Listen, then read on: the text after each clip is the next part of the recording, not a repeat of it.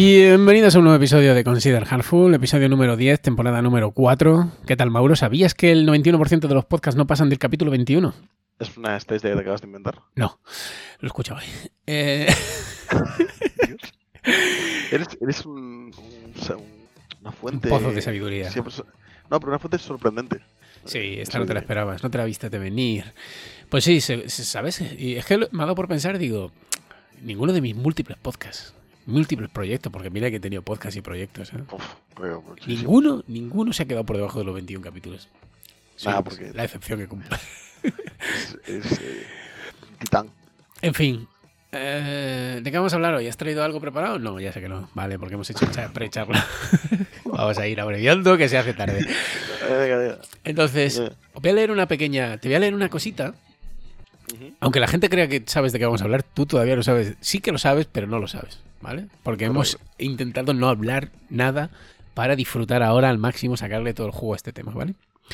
Entonces te voy a leer una cosa que he, estado, que he escuchado en un podcast, en otro podcast, eh, que os recomiendo que se llama Kaizen, eh, en el que se habla del diseño de incentivos. Y cuentan, esta- cuentan, hablan sobre el efecto cobra. Y a mí me gustaría hablar de cómo aplica este efecto en nuestra industria, ¿vale? Voy a leer eh, un párrafo de la Wikipedia, pero que si queréis vais a la Wikipedia y lo buscáis. ¿vale? Atención, eh, disfrutad, porque ahora viene Poza terciopelada leyendo de la Wikipedia, eh, trabándome cada cuatro palabras, por favor, disfrutadlo. No te pongas nervioso. No te pongas nervioso, David. Venga, vale. El efecto cobra ocurre cuando un intento de solución a un problema en realidad lo empeora. Debido a que el elemento evaluado en esa política es manipulado por las personas a las que se va a evaluar. Origen. Yo estoy tomando, eh, eh, yo estoy tomando apuntes. Eh. Sí, así me gusta. El término efecto cobra proviene de una anécdota en los tiempos, jaja, anécdota, en los tiempos de, los de la dominación británica de la India colonial. El gobierno británico estaba preocupado por el número de cobras venenosas en Delhi. Por tanto, el gobierno ofreció una recompensa, una recompensa por cada cobra muerta. Inicialmente fue una estrategia exitosa y un gran número de serpientes fueron matadas. Hombre, también hay que ser hijo de puta, ¿no? O sea, bueno, da igual. No vamos a. Eran otros tiempos. No se puede, no se puede hacer eh, revisionismo. Sin embargo, pers- personas comenzaron a, a criar cobras por su recompensa muertas. Cuando el gobierno se percató de esto, el programa de recompensa fue cancelado. Sorpresa, causando que los, ca- que los criadores liberaran a las ya sin valor cobras. Como resultado, la población de cobras salvajes aumentó. La aparente solución al problema lo hizo aún peor. Oh, mamá. Facilito, ¿eh? Yo no me lo esperaba. ¿Qué? Inesperado totalmente. Bueno, esto a mí, yo cuando estaba escuchando este podcast, mi cerebro hizo una serie de conexiones, ¿no? Y entonces dije, Dios, ¿será esto? ¿Será esto lo que nos pasa en la industria? ¿Será que cuando La causa de todos nuestros males. bueno, de uno importante, de la acumulación de deuda técnica. ¡Wow! Esa sí que no te la viste de venir. La cara que has puesto. A ver, a ver. No, la historia es, si, si, si nuestro único incentivo es el delivery, ¿vale? La entrega de valor continuo al cliente, no es de es- eso de algún modo, de algún modo no va en contra de los intereses a los largo a largo plazo. Pero eso no tiene nada que ver con cobra. ¿Por qué no? A ver, Quiero decir. te, te digo cómo lo. cómo- Bueno, vale, vale. A ver, pero tú dices que si nos centramos únicamente en el delivery, afectamos negativamente al delivery a largo plazo. Claro, tomamos muchos workarounds, intentamos eh, entregar, dejamos deuda técnica, que al final se va acumulando y, con- y- y el efecto que perseguía este incentivo, eh, incentivar el delivery, lo que hacemos es eh, a conseguir exactamente lo contrario, es que el delivery cada vez sea más lento, más torpe, con más defectos. Me parece muy buscado, ¿eh? ¿Te gusta? ¿Te parece muy rebuscado? Muy rebuscado, porque quiero decir, claro, o sea, tú estás buscando, quiero decir, sí, está claro que. eh, pero no hablaría de efecto cobra aquí, ¿eh? No creo que el problema sea el incentivo en sí. Eh, yo creo que el problema es otro, si el camino que tomas para, para ese incentivo es, es malo. Quiero decir, no, no veo que. No veo que, que. No veo que la gente quiera hackear el proceso porque tú una metodología Lean incentivas el delivery. De hecho, no es así, porque tú quieres decir, incentivas el delivery o incentivas que no haya waste. Es que eh, es distinto. Son las dos cosas, pero, pero, pero quiero decir, a ver, vamos a ver, vamos a centrarnos. Tú persigues que no haya waste, ¿vale? Pero no, es- eso, digamos que no es el incentivo que se persigue. No es lo que se premia, digamos. Tú al final, ¿qué es lo que quieres? lo que se premia muchas veces, ¿vale? Yo no, no, no, estoy poniendo el foco en nada, ¿no? Ni en nadie, ni en ninguna empresa, pero digamos que hay ciertas metodologías o ciertas mindset en los que se, lo que se premia es la entrega continua de valor, ¿vale? Entrega continua. Sí, entrega continua de valor. Perfecto. Pero al final, como tú bien sabes, ese continuo queda un poco a largo plazo y es más la entrega de valor. la entrega de valor eh, en unos plazos y condiciones más o menos constantes. Eso, es lo que se prima, lo que se persigue es esa entrega continua de valor.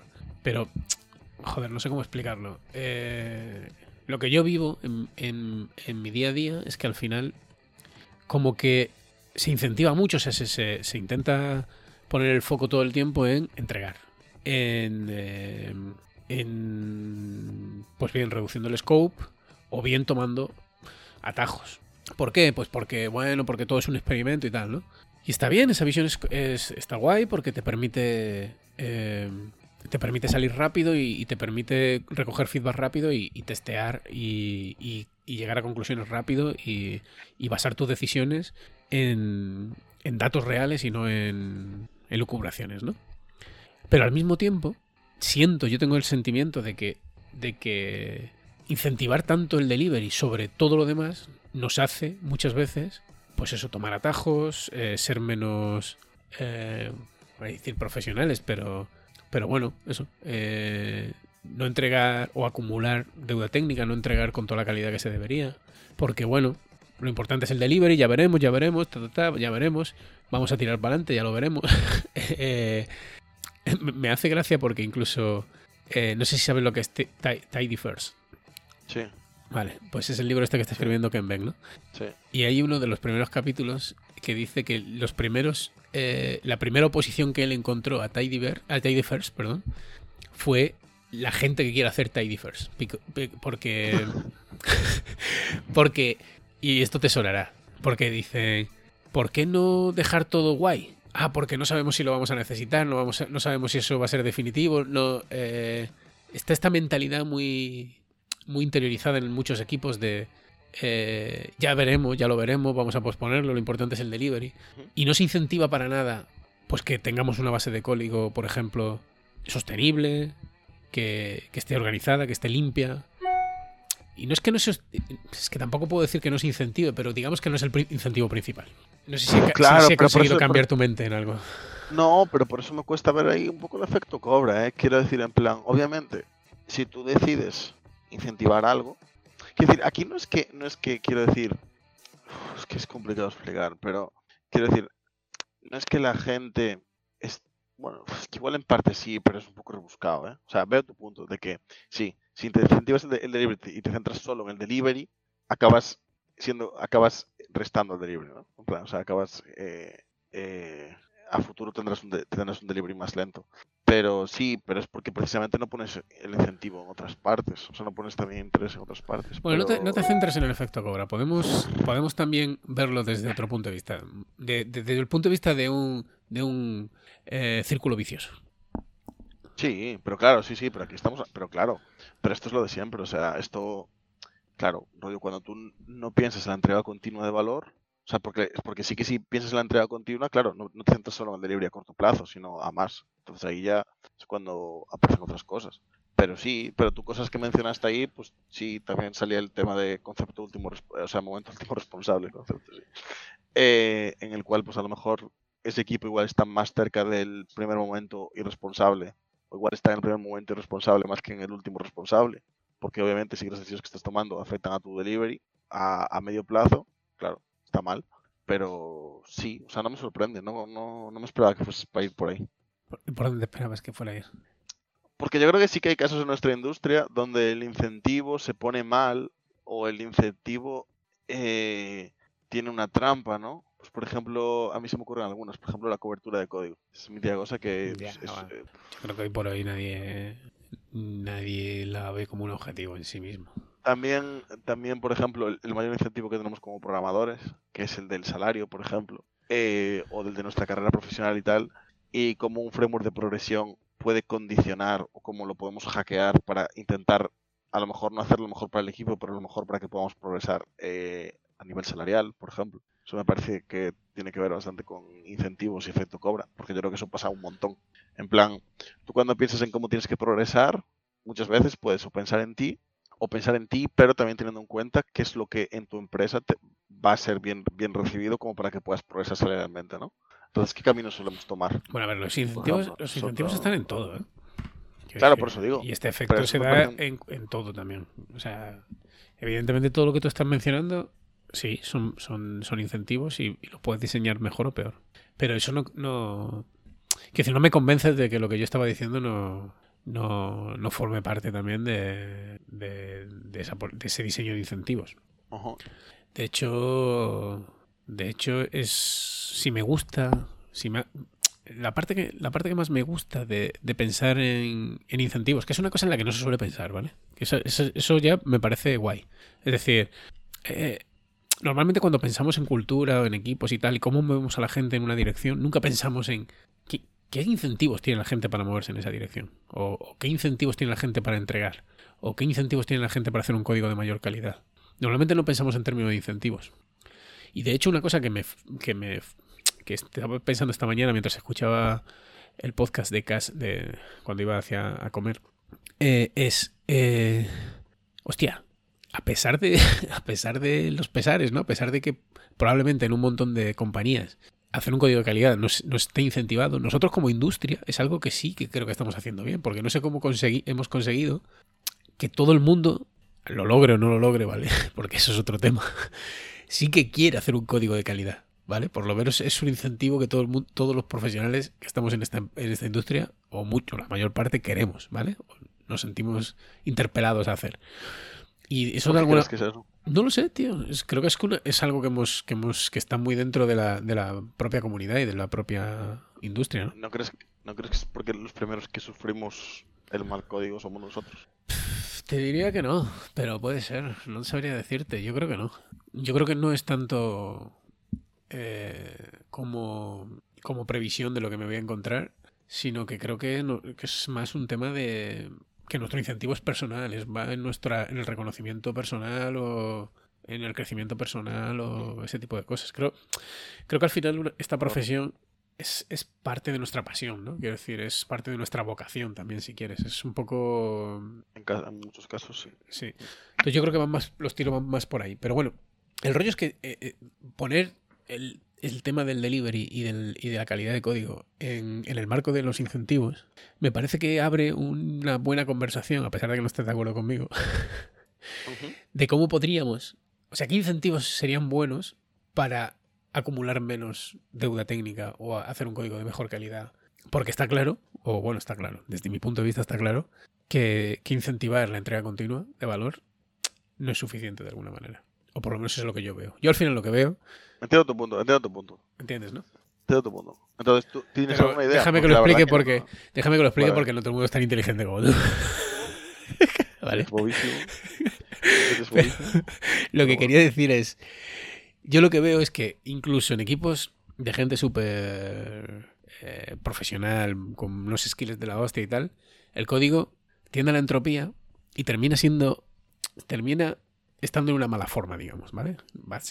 No es no tiene por qué ser un código de mierda, un código. Pero es verdad que se acumulan muchísimas decisiones difíciles de cambiar. Es, suele haber bastante acoplamiento. Eh, suele haber bastantes dependencias. Suele ser un código. Al final, cuando el código crece y tal, suele haber problemas. Pues eso, cuando hay que refactorizarlo y tal, lleva más tiempo del que debería. Y cuando viene algún cambio, eh, pues de comportamiento, de funcionalidad lo que sea, pues es lo típico, ¿no? De puf, hay que cambiar la media aplicación, o hay que hacer un refactor de la hostia, o hay que, hay que rehacer esta parte. Y ahí me sorprende porque, joder, eh, no creo que sean las personas. Entonces yo intento buscar otra razón, ¿no? Y, y bueno, me parece que situarlo en el marco de, del diseño de incentivos puede aportar algo. A lo mejor no. Pero bueno, por lo menos es otro, otro enfoque, ¿vale? Que el clásico. Y no, no tengo ninguna idea. No le he dado, no he tenido tiempo de pensar. He escuchado esto hace cuatro horas y, y he estado, no he tenido tiempo mucho de pensar además. Hoy estoy bastante acatarraete. No estoy o sea, en mi día más brillante. Tu, tu, conclusión, a ver, yo lo entiendo, ¿eh? Pero tampoco se me ocurre, tampoco se me ocurre qué incentivaría, eh, la verdad. Porque es un poco ir, es casi volver al tema de las métricas, ¿no? Porque incentivar el delivery es fácil. En plan, es como rollo esto que puedes entregar, si en vez de entregármelo mañana me lo entregas hoy, es mejor delivery. Como A ver, te voy a hacer una pregunta. Pero como ¿Crees que se incentiva? eh, o sea, si nos vamos a Accelerate, ¿vale? Hay una, métrica, una métrica de las que se habla en Accelerate, es el lead time, creo, o el cycle time, ya no me acuerdo cuál es cuál, pero bueno. Desde que se concibe hasta que se está en producción, ¿no? O hasta que se entrega. Pero hay otra que es el número de efectos. ¿Tú crees que estamos incentivando eso como industria de alguna manera o en estas metodologías que haya pocos defectos? ¿O es un tema que normalmente no se, no se tiene muy en cuenta? Depende, o sea, yo tengo estado en equipos que no, yo tengo estado en equipos que sí, claro, o sea, depende, ¿eh? porque sí que sí que es una cosa, en, incluso en, en, sitios donde no se pone tanto cariño en que, en que el desarrollo sea sostenible y tal, por ejemplo, sí que tengo visto procesos de QA pesados y tal, eh, entonces depende, depende donde pongas la métrica del número de defectos, porque si el número de defectos ya es, después si lo de data QA es un defecto, Sí, pero si no, es como que a la gente eso sí que le preocupa. No, hay mucha gente a la que no le importa planizar que se entregue más tarde, eh, pasando por, por una variación manual incluso. Entonces, no sé. Bien. Otra cosa que a lo mejor no se hace mucho, se me ocurre. ¿eh? Estoy, estoy tirando ideas al aire. ¿eh? No, me, no, no me mates por esto. Pero hablamos de la entrega de valor continuo. Pero al final lo que te digo, ni el, ni, ni el valor ni el continuo creo yo que se estén incentivando tanto como la entrega. Vale. Entonces, ¿crees que de alguna manera se debería incentivar que lo que entregamos sea valioso? Porque no sé si, si, si- o sea, si es algo en lo que también se hace mucho hincapié. Muchas veces creemos que sí se hace hincapié, pero luego no sé, no se recogen resultados, no se analizan resultados, no sé, no hay realmente, no ves que eso tenga ningún impacto real. Estoy de acuerdo. Pero también viene porque muchas veces no sabemos. En plan, es como, volvemos a lo mismo. Es como que el, la entrega es fácil, ¿no? Rollo es, tú la ves, en plan, y eso es lo que decía yo, yo antes. Es fácil de decir si, si entregas más rápido o menos una cosa en concreto en el tiempo. Pero medir, normalmente no, no, no, no sabemos medir. En plan, poca gente pone, pone interés Sí, yo eso te lo compro, te compro que tanto medir el valor como medir el continuo, es decir, al final es eso, o sea, quiero decir, todo está en la frase esa. Todo lo que se debe de incentivar, probablemente tengas tu razón y esté ya en esa frase. En la entrega de valor continuo, ahí está todo lo que hay que incentivar. Pero tal vez solo sabemos medir la entrega. Y, y si, y si estamos habilitando la entrega continua de valor o no, es mucho más complicado de medir. No sé, tal vez deberíamos pensar en eso un poco. Eh, pero bueno, esa era, esa era mi diatriba para hoy. Lo vamos a dejar abierto hoy, ¿eh? Pues, eh, por primera vez no estuvimos de acuerdo. Yo creo que es la primera vez que no estamos de acuerdo. No, no, no, no, no. A ver, tampoco es que tuviera yo aquí una. una- No, no, la verdad, Una, la verdad que es una, una fumada que flipa. una teoría. Eh, sí, creo que la próxima vez que hablemos de un tema voy a intentar tenerlo un poquito más cerrado. Cerradete. Para que no me lo tires por tierra eh, en, en- en dos minutos. Pero bueno, me ha gustado hablarlo porque. Es que no lo sé. No sé si me gusta más hablarlo así, cuando no lo tengo tal, porque creo que me da ideas y me permite explorar cosas distintas, que cuando ya lo tengo muy cerrado, que a lo mejor ya es difícil que me, que meta a escuchar ahí. Casi prefiero Yo hacerlo así. Yo creo que lo tenemos hecho como este, pero esta es la primera vez que estamos tan, tan distantes. Y ya está, no pasa nada. Ah, no, no pasa nada. Agree on disagree. Pero, pero está bien, o sea. No, lo que pasa es que. eh, joder, que estoy, estoy intentando. Eh, creo que estoy intentando ganarte, pero no puedo. pero no, No. no lo consigo. que es que no lo sé, que estoy dándole vueltas, tío, tengo la cabeza a mil No, ahora sí, mismo. sí. Dale, dale 28.000 vueltas. ahí, que ya, ya- ya te veo, pero no. No, ¿eh? Pero podemos, podemos hacer una continuación de esto. Eso sería interesante. Rollo no hoy. Vale, me parece guay. Puede ser tan corta como. Vale, no tenía razón. Correcto. Le da media vuelta y no tengo razón. Vale, pues lo dejamos aquí. Eh, espero que la semana que viene traigas un tema tan interesante, si es sí, posible, sí. como este. Seguro. ¿Ok? Te lo, pero te, te lo traeré así, ¿eh? sin, sin decírtelo. No, no, así, así, así. Así mola. Perfecto. Venga, Venga. hasta luego.